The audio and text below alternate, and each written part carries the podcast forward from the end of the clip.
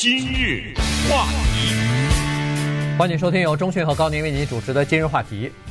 美国的这个退税啊，就是减税的计划呢，已经实行了将近两年了。那么《纽约时报》呢，昨天有一篇文章，就回顾了一下这两年来啊，呃，情况怎么样？因为当时在减税的时候呢，提出来的理由是说，如果给各大企业减税啊，把他们的税率，比如说从原来的百分之三十五降到百分之二十一，这样的话呢，可以让这些企业啊有就是少交给政府税了。那么这些税呢，可以用于呃，比如说是资本投资啊，呃，这个增加就业啊，呃，或者是说是给员工加薪啊等等哈。那么这样一来的话，可以刺激美国的经济成长。所以现在呢，这个《纽约时报》呢就对一些大的公司进行了一番调查，然后呢进行了一番分析。他们专门拿出一家公司做解剖啊，这解剖。那这家公司呢就是 FedEx。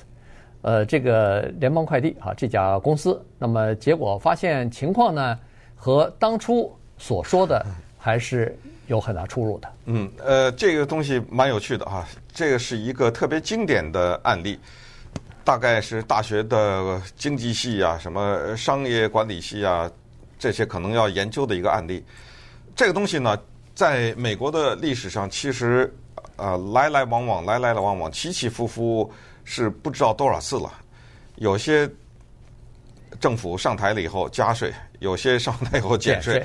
根据当时的不同的经济情况，根据国际上的经济的情况，它有的时候有效，有的时候是无效。但是它的理念呢，最核心的那个部分，就是当我把税减掉了以后，我国家联邦政府我的钱就少了，没问题，因为我把这钱给你，你扩大了投资。使得就业的人数增加了，那些人交税啊，对不对？呃，那些人交税就把我少的这部分给补回来了，而且我的经济成长的速度也加快了，因为整个的经济就活起来了嘛。因为你投资的话，不管你投的是什么，那那个地方它也注入了新鲜的血液，注入了新鲜的投资，那么又把这个地方给活起来。你买机器，那个造机器的人不就高兴了吗？呃，不就是这意思吗？他挑中了。FedEx 这家公司，联邦快递蛮有趣的。我是觉得他们这些记者也很厉害，掌握的一些情况 哈。这些都是是让外界的人不知道怎么寻找这些资料的话，还不知道能能不能找到这些资料呢？他这个资料是什么呢？川普总统在二零一七年的时候开始提出的，把百分之三十五砍为百分之二十一。是提出的这个，那确实是让很多大公司呢非常的高兴。当时的经济也确实是有了提高，尤其是二零一八年，因为它正式的完全的生效是二零一八年嘛。嗯。那，经济的生长以百分之二点五的这速度，可是呢，现在的情况就是，我们拿 FedEx 这一家公司来看，就发现，它要是按照正常交税的话，在二零一七年的预算年度。他要向联邦政府交十五亿美元的税。嗯，现在呢，经过减税了以后，他不知道是怎么算的，东算西算，反正我说我这钱我投资了或什么，不光是在接下来的这一年向联邦政府的税收交税是零，如果你再仔细算的话。政府还倒着欠他了，嗯，他是负负的，负负的，低于零。我不但不给你，你还得倒着给我。当然，注意这只是理论，联邦政府不会给他啊，永远不会倒着给他钱，但是至少他不用交了。嗯，这是怎么回事呢？咱们今天把这事儿给说道说道。对 对，其实呢，为什么挑选这个 FedEx 呢？也有一个道理。除了这家公司特别有意思之外呢，这个公司的创办人呢。也很有意思，这 Frederick 呃 Frederick Smith 啊，他是一个退伍军人，呃，曾经在美国的这个呃叫做耶鲁大学，哎，耶鲁大学读过书，然后当过兵，呃，当兵完了以后呢，等于是就呃创办了这家公这家公司啊，从很小的寄送 local 的这种包裹开始，一下发展到现在全球的这样大的一家公司啊，他呢是一个呃游说的人。他是每年要花很多钱在政治游说方面，其中呢，他就是国会和这个政府的游说呃头面人物哈。然后他的游说费一千万啊，对，每年一千万，这个基本上是固定的哈。然后他游说有这么几个东西，一个核心的东西就是减税给美国的大企业减税，他深信这一点，所以呢，他自己不光是自己要游说，而且呢，还拉上他的竞争老对头，嗯，呃，这个 UPS 的创办人和那个 CEO 一块儿，俩人一起去游说啊，要要求减税，要求减税。所以在川普总统竞选成功啊，二零一六年十一月八号投的票，二零一六年十一月十七号刚当选，就是刚。还当选还没有就任呢，刚当选总统几天之后，他们就在纽约的川普大厦会了一次面。会面的主要的内容当然我们不知道，但是知道其中的话题的一个非常核心的部分就是要减税啊，就是要刺激减税。这个事情呢是呃这个 Smith 啊经常要做的事情，而且他不光是到那个政府部门到国会去游说去，他经常上那些电视台啊，呃和广播电台啊。呃，出席那些各种各样的财经节目，然后在接受采访的时候，也在呼吁要减税。好，所以呢，他是要求减税。为什么要求减税？咱们都知道了。这一减税，他从欠就是每年要交十五亿，一下变成零了。对，他的他的企业是成了最大的受益者之一。嗯。呃，接下来我们就是看看这个钱到哪儿去了啊？因为这个人蛮有意思。当年他在耶鲁大学上学的时候，那你想二十来岁嘛，一个年轻人，就是有这么一次，他就是写了一个作业，在这个作业里呢，他就写到说，其实在美国这个国家有一个行业啊，其实大有前途，就是我们说的快递。现在大家都明白了，嗯、对不对？对。那个时候，我觉得他是蛮有前瞻性的，所以他写了这个作业。我也不知道那个时候他的教授可能没注意，他教授要注意的话，咱说咱自己来吧，对不对？别让这二十来岁的人，这是开玩笑了哈。所以你看啊，他从一个年轻人，他从一个有想法，把它变成现实，然后最后呢扩大，变成这么大的一个国际企业，确实是呢靠着自己的才智吧，靠着自己的努力，创造了一个快递的帝国。那接下来他就要想怎么让这个帝国更大的。从财务方面有所收益，尤其是在面临的竞争的时候，他就提的这个方案。那现在发现怎么会从十五亿变成零呢？是他刚刚一开始得到好处的时候呢，的确做了一些投资，但是他同时又做了下一件事儿，就是把应该交付给政府的钱呢，他把它分了，分给谁了呢？分给买他股票的人，嗯、就分红了嘛，股、啊嗯、股票分红了。股票它这个分红是这样的，之前呢，它每一年的分红不到十亿，后来呢，到二零一八年的时候，他给他投资的这些股民呢，分红十六亿，到了二零一九年，这还没完呢，一这一年啊，他已经分了二十亿了，所以等于把政府给他的钱，让他进行投资和让他提高就业的这一部分呢，他花到那儿去了，这样的话。他不光是手里钱多了，不光是不交给政府，他还分给了很多人。然后呢，他还说：“他说我还有一部分钱啊，还可以抵税，就是我把退休金的那一部分增加了。”嗯，他有些员工退休了嘛，注意在这个问题上面，税法在这方面是投在这方面的钱呢，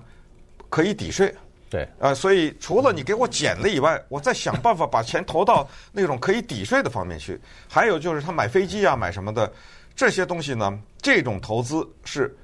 百分之百的抵税。对，所以这么一来一往，政府倒欠着他了。对，这个就是比较精明的这种呃生意人哈，他们呃当然有自己的税法的律师啊、会计师啊帮他们在计算。所以你看，他分红红利分得多了，然后他花了差不多二十亿还是多少钱去回购自己公司的股票，嗯、这些做法呢，实际上都是提高这家公司的股价和提高这家公司的自身的价值的。你股你红利分得多了，那买你股票的人就多了，对，啊、对吧？嗯、那你的股价就会上涨，股价上涨就表明这家公司的身价就开始价值就开始上升了。你回购股票也是一样。原来流通股越来越多，但是你回购完了以后，在市面上流通的股票就少了，那么价格也会上涨啊。所以呢，他用这些办法呢，等于是来增加自己公司，就是创造自己公司的价值了。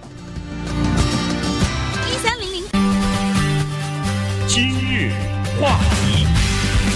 欢迎继续收听由中讯和高宁为您主持的今日话题。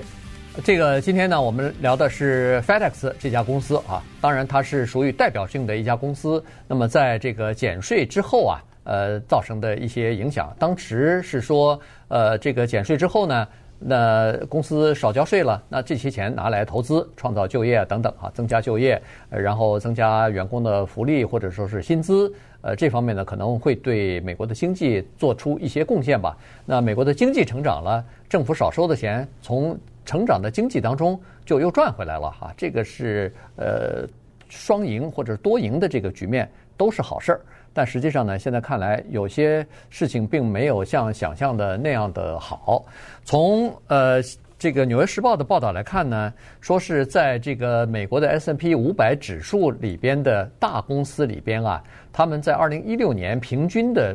交给政府的公司税呢，大概是百分之二十五点九。那么减税之后呢，降到了百分之十八点一了啊。原来说是从三十五降到百分之二十一，但实际上呢，没有公司付三十五，没有对，没有公司付 百分之三十五，写在纸上。对，这个税法是这么说，但是公司总有办法七扣八扣，所以实际上实际上交的税呢是百分之二十五点九，平均啊，有的人还更低一点。那么现在降到二十一，可是实际上，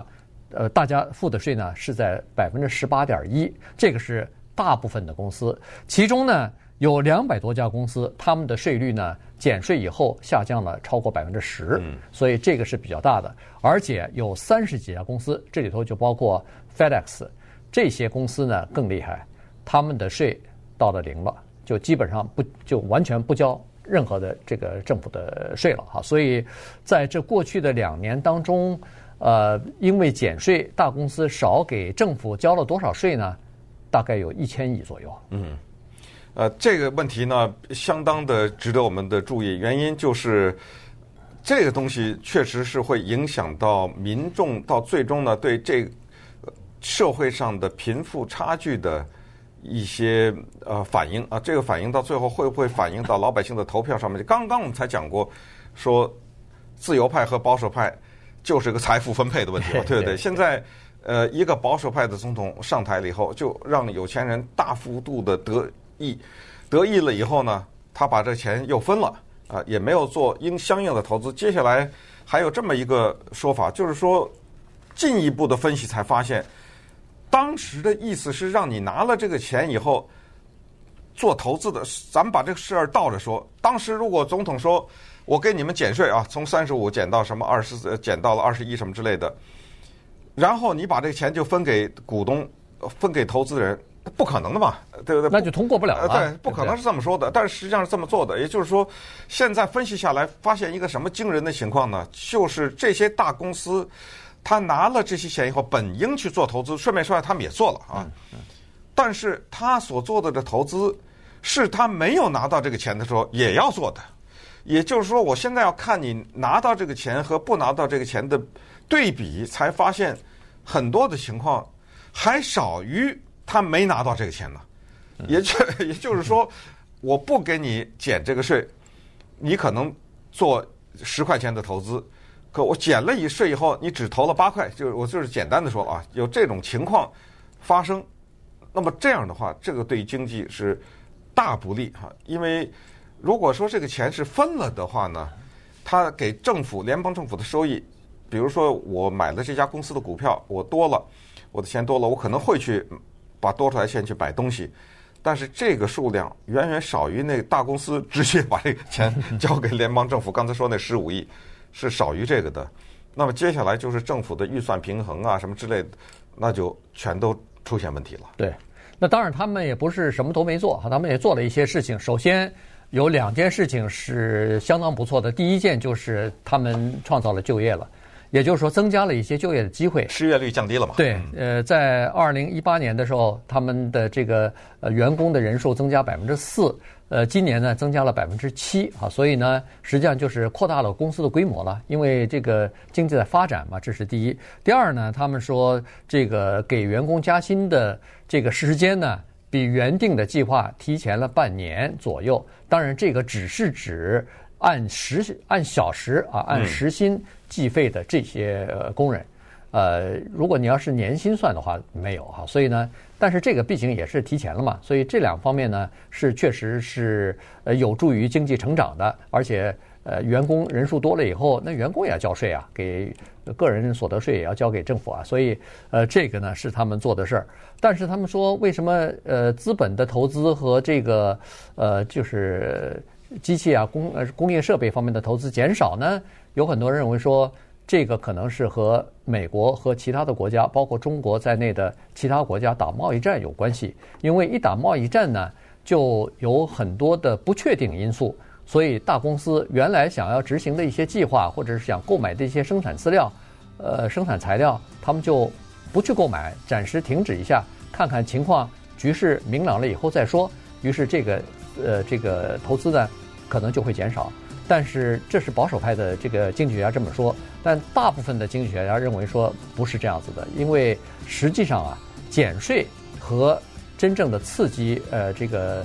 就是公司方面的消费呢之间并没有非常明显的联系。也就是说，你减税，你这一个公司交税的多少和他们在呃这个公司的设备啊方面的投资、机器方面的投资呢，呃不是成比例的。